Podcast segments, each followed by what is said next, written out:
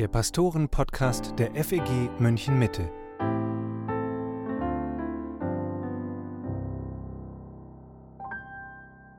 Hallo und herzlich willkommen zum Pastoren-Podcast mit Matthias Mockler und Matthias Lohmann. Die Fußball-Weltmeisterschaft steht vor der Tür und es ist keine WM wie jede andere. Das liegt zum einen an der ungewöhnlichen Terminierung. Eine Fußball-WM zur Weihnachtszeit, das gab es noch nie. Zum anderen gab es von Beginn an Diskussionen über den Austragungsort, Katar. Und die Proteste haben in den letzten Wochen noch zugenommen.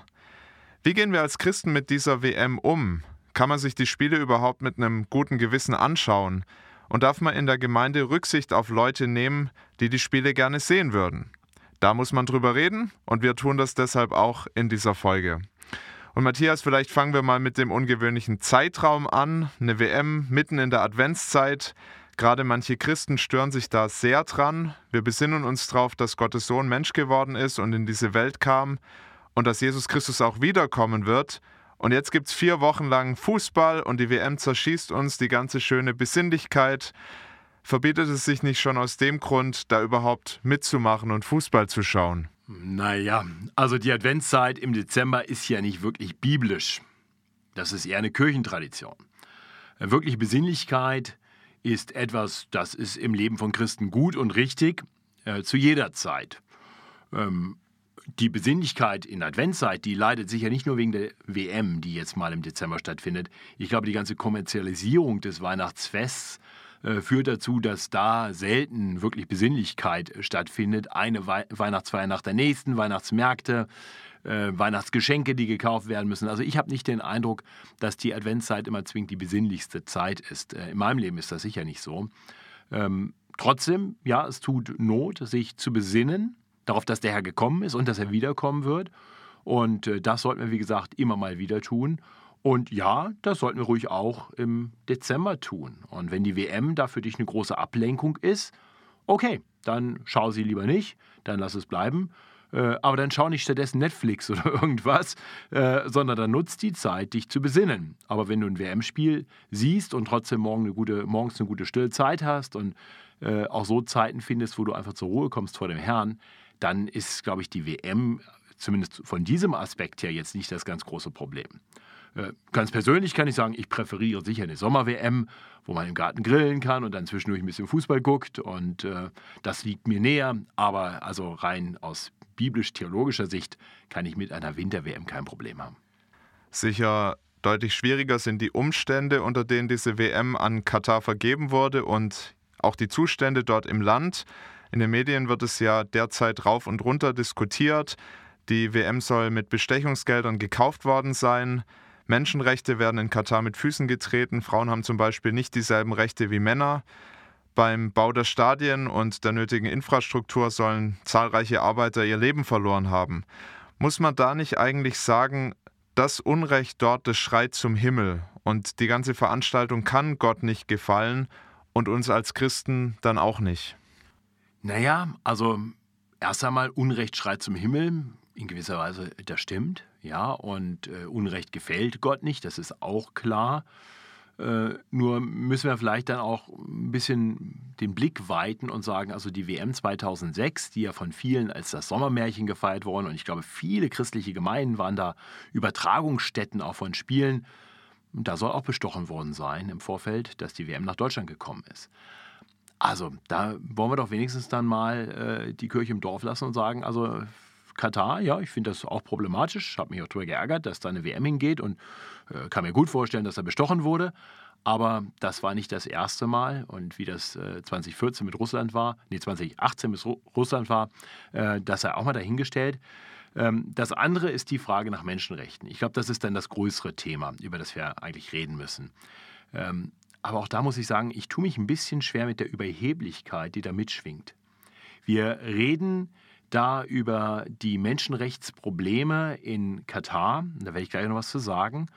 Aber wir schauen nicht auf das, was bei uns im eigenen Land los ist. Ja, wir haben im Jahr knapp 100.000 Abtreibungen in unserem Land.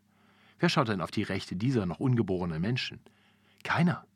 Äh, und würden wir sagen, also eine Veranstaltung, die in Deutschland stattfindet, wo dieses zum Himmel schreiende Unrecht geschieht, die müssen wir meiden, die müssen wir boykottieren. Nö, da sind wir ganz entspannt und gehen ins Weihnachtskonzert im gleichen Land, in dem sowas passiert. Ähm, da habe ich schon ein bisschen den Eindruck, dass es äh, sehr einfach ist, auf die Ungerechtigkeit anderswo hinzuweisen und das anzuklagen und das ganz schlimm zu finden und sich dabei dann sehr gerecht zu fühlen wo ich denke, Mensch, also haben wir da nicht erstmal von unserer eigenen Haustür zu kehren. Das ist das Erste, was ich dazu sagen möchte. Nochmal, ich will nicht gutheißen, was dort geschieht. Ich möchte es nur in ein Verhältnis setzen und dann auch sagen, gehen wir hier vielleicht ein bisschen selbstgerecht mit der Sache um. Und das Zweite ist auch die Art und Weise, mit der äh, grundsätzlich zu vielen Themen aktuell dann auch Stimmung gemacht wird. Ich habe Zahlen gelesen von 15.000 Toten. Ja, da war ich erstmal schockiert und dachte, 15.000 Tote auf Baustellen in Katar äh, das ist ja wirklich ganz schlimm.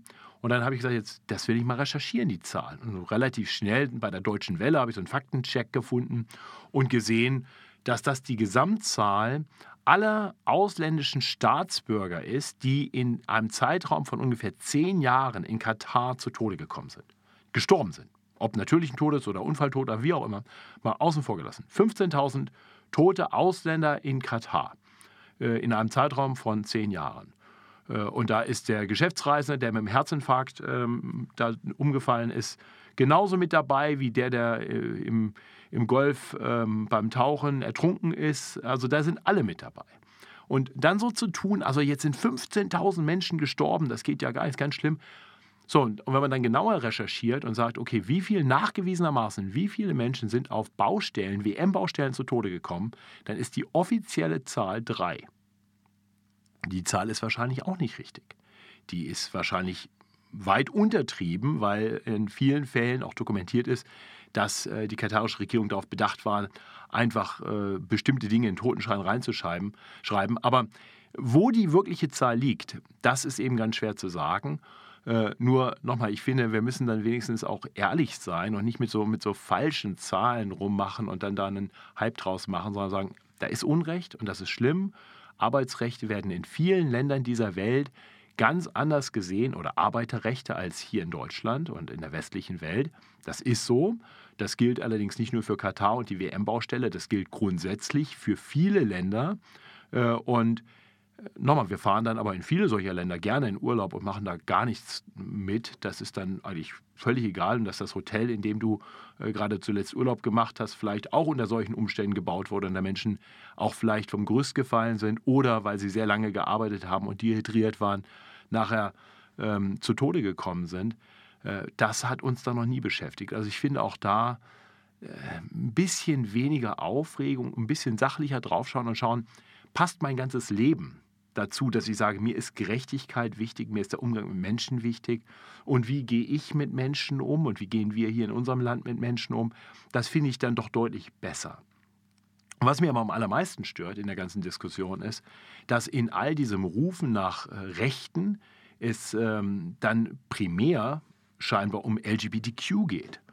Ja, und da muss ich sagen, als dann ein katarischer Botschafter jetzt hier gesagt hat, das ging ja ganz groß durch die Medien, äh, dass Teil seiner Kultur in seinem Land ist, dass Ehe eben zwischen einem Mann und einer Frau ist und äh, sie deswegen von ihrer Kultur her nichts übrig haben für diese Dinge, da muss ich sagen, also von meiner Bibel her sehe ich das eigentlich ganz genauso wie dieser katarische Botschafter.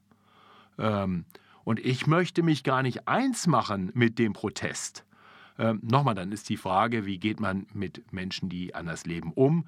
Äh, da käme ich zu anderen Schlussfolgerungen als der katarische Botschafter. Aber auch da ähm, finde ich es schon ein bisschen problematisch, mich als Christ jetzt mal so ganz hinter diese äh, ja, äh, Phalanx von Leuten, die jetzt da Rechte äh, einfordern, zu stellen. Ähm, ich kann verstehen, dass sich Christen schwer tun mit der Situation in Katar und mit den Umständen, wie die WM vergeben wurde und wieder gebaut wurde und so weiter. Äh, würde aber sagen, dann lass uns konsequent sein und das in alle Lebensbereiche übertragen. Ich habe das Gefühl, hier wird jetzt ein Thema sehr gehypt und das hilft uns dann, uns etwas besser zu fühlen, weil wir jetzt auf moralisch höherem Grund stehen und auf die herabschauen. Und äh, damit tue ich mich dann wirklich ein bisschen schwer. Wenn man sich so die Weltgeschichte anschaut, dann haben die Christen ja eine ganz wichtige Rolle für die positive Veränderung von Gesellschaften gespielt. Christen haben sich schon im Römischen Reich um Kranke gekümmert, auch um Behinderte. Frauen wurden in der christlichen Gemeinde ganz anders behandelt und angesehen als in der antiken Umwelt. Später waren es Christen, die sich für die Abschaffung der Sklaverei einsetzten.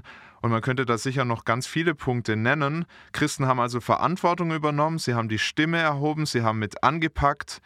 Würde es nicht einen Unterschied machen, wenn wir das auch im Fall dieser WM tun würden und dann auch ein sichtbares Zeichen setzen, indem wir sie boykottieren? Ja, ich weiß nicht, ob boykottieren jetzt genau der Weg ist, äh, wie man dann Veränderungen herbeiführt. Äh, das muss jeder für sich selber dann prüfen. Ähm, ich glaube, das Erste, was Katar braucht, ist das Evangelium. Äh, so wird Veränderung in dem Land geschehen, ähm, dass das Evangelium Raum bekommt in dem Land. So von da vielleicht hinfahren und evangelisieren wäre ein ganz praktischer Weg.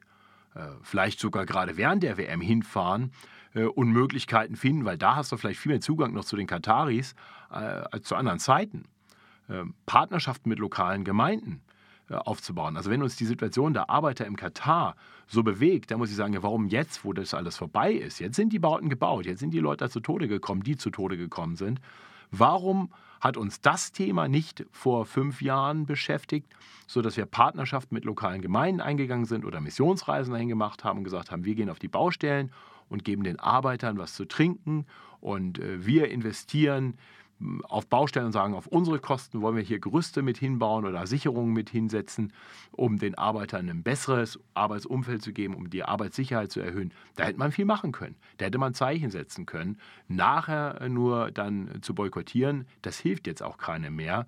Ähm, denn die WM, die ist jetzt im Prinzip von der Bauseite ja schon längst abgeschlossen. Also wäre nur mal eine Anregung, also wenn wir da überlegen wollen, was wir tun können, glaube ich, gäbe es Dinge, die wir tun könnten. Und wie gesagt, beim, beim Ruf nach mehr Gerechtigkeit äh, wirklich auch selbstkritisch sein, mit der Bibel anfangen, bei sich selbst anfangen. Äh, und ähm, ja, grundsätzlich finde ich es gut, wenn Christen sich gesellschaftlich und politisch engagieren. Und das kann dann auch mal in einem solchen Fall sein, dass man vielleicht auch die Chance der Öffentlichkeit einer solchen WM nutzt, um Dinge auch anzusprechen. Sehr offen in dem Land. Ich glaube, das geschieht auch. Das haben sich ja auch einige Nationalmannschaften vorgenommen, werden vielleicht auch einige Politiker tun. Ich hoffe, dass sie dann nicht die ganze Zeit nur LGBTQ im Blick haben, sondern vielleicht nochmal ganz andere Dinge ansprechen, die viel wesentlicher sind und wo wir als Christen dann tatsächlich auch sagen, hier wünschen wir uns wirklich eine Veränderung.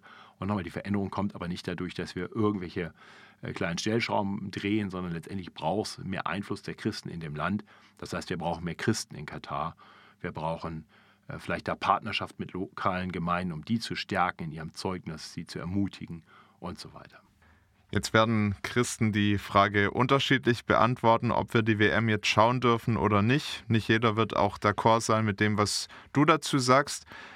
Was rätst du, damit es bei dem Thema nicht zu unnützem Streit und zu feurigen Diskussionen in der Gemeinde kommt? Das kann man sich ja schon vorstellen, dass das auch so ein bisschen einen Wirbel reinbringt in so manche Gemeinde. Vielleicht auch in unsere, wer weiß.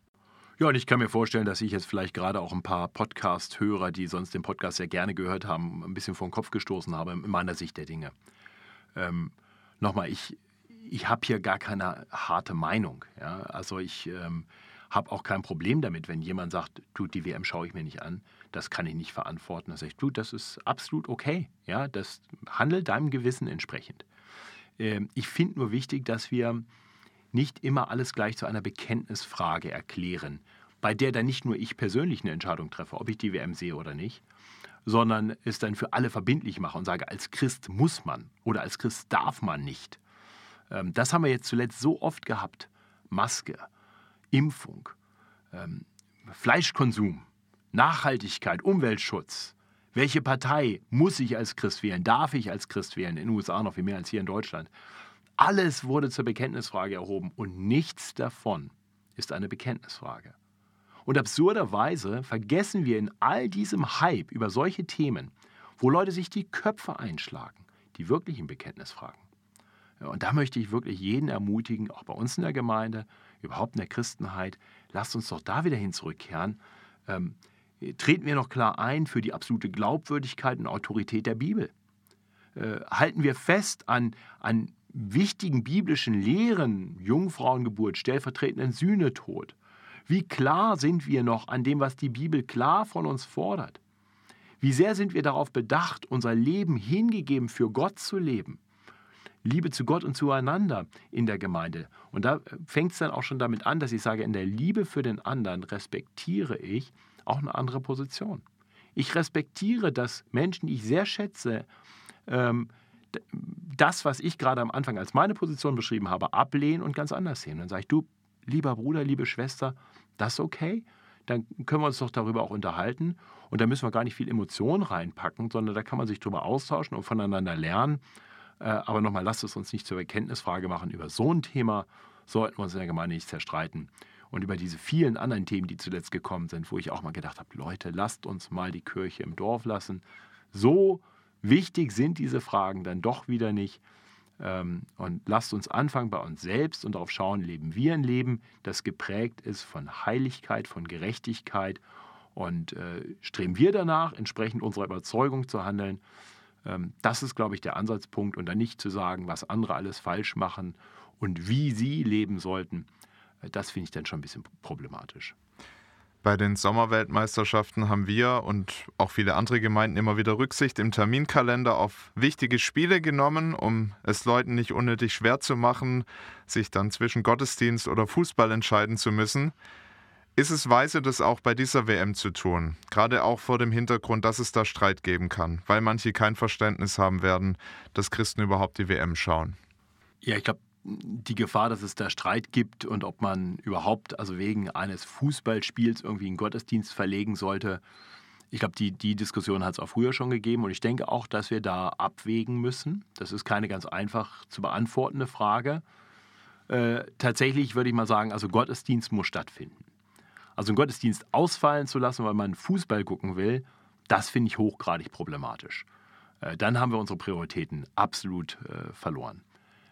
Aber zu sagen, ich habe die Freiheit, einen Gottesdienst oder eine Gemeindeveranstaltung zeitlich zu verschieben, wenn ich die Möglichkeit dazu habe, um nicht in einen Terminkonflikt zu geraten. Das Fußballspiel kann ich nicht verschieben. Aber einen Gottesdienst eine Stunde früher oder später zu feiern, das geht schon. Und das ist dann eine Abwägung. Äh, ich halte das für legitim, das zu tun. Ähm, ich denke, das muss man einfach mit den Leuten auch besprechen. Aber ich verstehe, dass es gerade für manche die dann sehr fußballbegeistert sind, vielleicht tatsächlich ein Problem ist. Äh, ich glaube auch, dass diese ganze, diese ganze Problematik, also wir machen WM-Boykott, das kann sich ganz schnell in den nächsten vier Wochen legen. Also jetzt stell dir mal vor, die deutsche Mannschaft gewinnt gleich das Auftaktspiel 7 zu 0. Ja, und dann gegen Spanien ein fast begeisterndes 4 zu 1. Ja, ich weiß gar nicht, wen sie dann spielen, aber ähm, ja, und dann nimmt das seinen Lauf und Halbfinale, und dann sitzen sie alle beim Finale vorm Fernseher. Und jeder, der vorher noch gesagt hat, ich boykottiere WM, nein, nicht jeder, aber viele, äh, werden davon nichts mehr wissen wollen und sagen, ja, aber das ist ja was Einmaliges. Wer weiß, ob wir nochmal ein WM-Endspiel mit deutscher Beteiligung sehen. Äh, ich glaube, das kippt dann ganz schnell. Und, und ich glaube, dann wäre es einfach auch nicht weise zu sagen, ja, wir ziehen jetzt hier unser Ding durch und feiern Gottesdienst. Ich habe keine Ahnung, ob das WM-Endspiel dann am Sonntagabend ist, aber würde mich jetzt nicht wundern und wir haben parallel einen Abendgottesdienst, dann würde ich sagen, dann lass uns doch den Abendgottesdienst eine halbe Stunde früher feiern ähm, und den Leuten dann ermöglichen, das Spiel zu sehen. Ähm, denn es ist mir lieber, die kommen in Gottesdienst. Das Finale ist an einem Sonntag um 16 Uhr am 18. Dezember, wenn ich das richtig im Kopf habe. Na, das passt sehr gut. Da haben wir gerade keinen Gottesdienst. Das muss dann nur die internationale Gemeinde, die sich bei uns um halb vier trifft, für sich klären. Man kann natürlich fragen, ob Fußball nicht grundsätzlich eine zu große Rolle spielt in unserer Gesellschaft, aber auch in unseren Gemeinden. Es gibt ja jetzt auch nicht so viele Gründe, aus denen wir einen Gottesdienst verschieben würden. Und ich hatte manchmal schon den Eindruck, es ist leichter, eine große Gruppe Christen zum Fußballschauen zusammenzubringen, als zum Beten. Sicher muss man aufpassen, dass man da nicht zu schnell falsche Schlüsse draus zieht und andere dann verurteilt. Aber es kann ja auch tatsächlich so sein, dass mir das Thema Fußball zu wichtig ist. Und mal angenommen, das wäre so, woran könnte ich das erkennen und was sollte ich dann tun? Ja, das ist eine gute Frage und das ist im Prinzip genau das Thema, was wir gerade schon hatten. Also wenn jemand sagt, äh, wenn Sonntag ein Fußballspiel ist, dann gehe ich schon mal gar nicht in die Gemeinde. Oh, ich glaube, dann hast du deine Prioritäten nicht richtig geordnet. Ähm, also der Gottesdienstbesuch ist etwas, was Gott von uns fordert. Wir sollen die Versammlung der Gläubigen nicht verlassen und mal völlig unabhängig davon, ob das jetzt ein WM-Spiel ist in Katar oder ob das eine Bergtour ist in Garmisch, ja, oder was auch immer. Also wenn mein Freizeitprogramm äh, so wichtig wird, dass ich regelmäßig oder häufiger den Gottesdienst dafür ausfallen lasse, dann habe ich echte Anfragen daran, ob du verstanden hast, was Gott sich wünscht, nämlich dass wir als seine Kinder zusammenkommen und ihn anbeten und aus seinem Wort hören. So, wenn das mal der Fall ist, okay. Wenn das häufiger der Fall ist und deine Bergtour immer am Sonntag ist, äh, oder du immer das Sonntagabendspiel schauen musst oder den Tatort und deswegen nicht in Sonntagabend Gottesdienst kommen kannst, ja, ich glaube, dann ist da ein Problem. Und dann würde ich sagen, Mensch, also ähm, sieh doch mal zu, ob du dein Freizeitprogramm nicht so gestalten kannst, dass du das da machst, wo nicht Dinge im Kalender stehen, die Gott reingeschrieben hat. Gottesdienst hat Gott reingeschrieben für uns Christen. Also, das wäre für mich der erste Punkt. Der zweite Punkt ist, wenn du merkst, dass du mehr über die WM nachdenkst, vielleicht mehr Zeit damit verbringst, äh, irgendwelche Sportwebseiten oder Sportnachrichten irgendwo zu frequentieren, als in der Bibel zu lesen. Oh, Vorsicht. Hat das vielleicht zu viel Raum bekommen in deinem Herzen? Nicht nur in, deinem, in der Zeit, die du dafür verwendest, sondern auch in dem, was du fühlst. Wenn deine Laune davon abhängig ist, ob Deutschland ein WM-Spiel gewonnen oder verloren hat, dass man sich im Moment mal darüber ärgert, ist eine Sache. Aber wenn du nächsten Tag morgens aufstehst und hast immer noch äh, so, so einen Unmut in dir, okay, Vielleicht hat das zu viel Raum in dir eingenommen. Vielleicht ist das dann zum Götzen geworden. Und äh, das sage ich äh, als jemand, der das selber bei sich schon beobachtet hat, wie meine Laune schon äh, wirklich sehr abhängig war, wie sehr ich auf ein Spiel hingefiebert habe, äh, wie ich teilweise schon auch äh, in einem Gottesdienst gar nicht mehr ganz konzentriert war, weil ich mich auf irgendwas anderes schon so gefreut habe. Ich glaube, da müssen wir alle immer wieder unsere Herzen prüfen. Und ich denke, immer wieder werden wir auch erleben, dass dann da sich Götzen Raum genommen haben. Und dann sollten wir ganz bewusst dagegen ankämpfen und uns selber predigen, dass das Götzen sind, die eigentlich nichts anderes vorhaben, als uns von Gott zu trennen. Und damit meine ich jetzt gar nicht Fußball oder die Bergtour oder irgendwas. Da, damit meine ich, dass der Satan auch gute Dinge gebrauchen kann, um uns letztendlich von unserem Gott zu trennen. Und darauf sollten wir bedacht sein. Das wären Dinge, da würde ich hinschauen äh, da würde ich jeden ermutigen, auch mal ganz ehrlich mit sich selbst zu werden und zu schauen, wie ist denn bei mir wirklich? Und vielleicht müssen wir dann tatsächlich Dinge ändern. Und dann wäre ein WM-Boykott eine richtig gute Sache. Also ich bin überhaupt nicht gegen einen WM-Boykott. Wenn die WM zu viel Raum in deinem Herzen einnimmt, dann boykottiere sie. Nicht zuerst wegen der Arbeiter oder wegen der Art und Weise, wie es vergeben wurde, sondern zuallererst, weil es vielleicht deiner Beziehung zum Herrn Jesus Christus hilft. Und vielleicht auch, weil es dein Gewissen nicht belastet mit anderen Dingen, über die wir vorhin gesprochen haben, die vorgefallen sind in Katar. So, in dem Sinne würde ich sagen, dann boykottiere die WM. Und wenn du es schauen kannst und dein Gewissen da nicht belastet ist und es nicht zu viel Raum in deinem Herzen einnimmt, dann sage ich viel Spaß dabei. Äh, und ich werde für mich entscheiden, ähm, und ich gebe ganz offen zu, bei mir hat das, glaube ich, auch damit zu tun, wie die dann nachher spielen. Ob ich dann schaue oder nicht und wie viel ich schaue.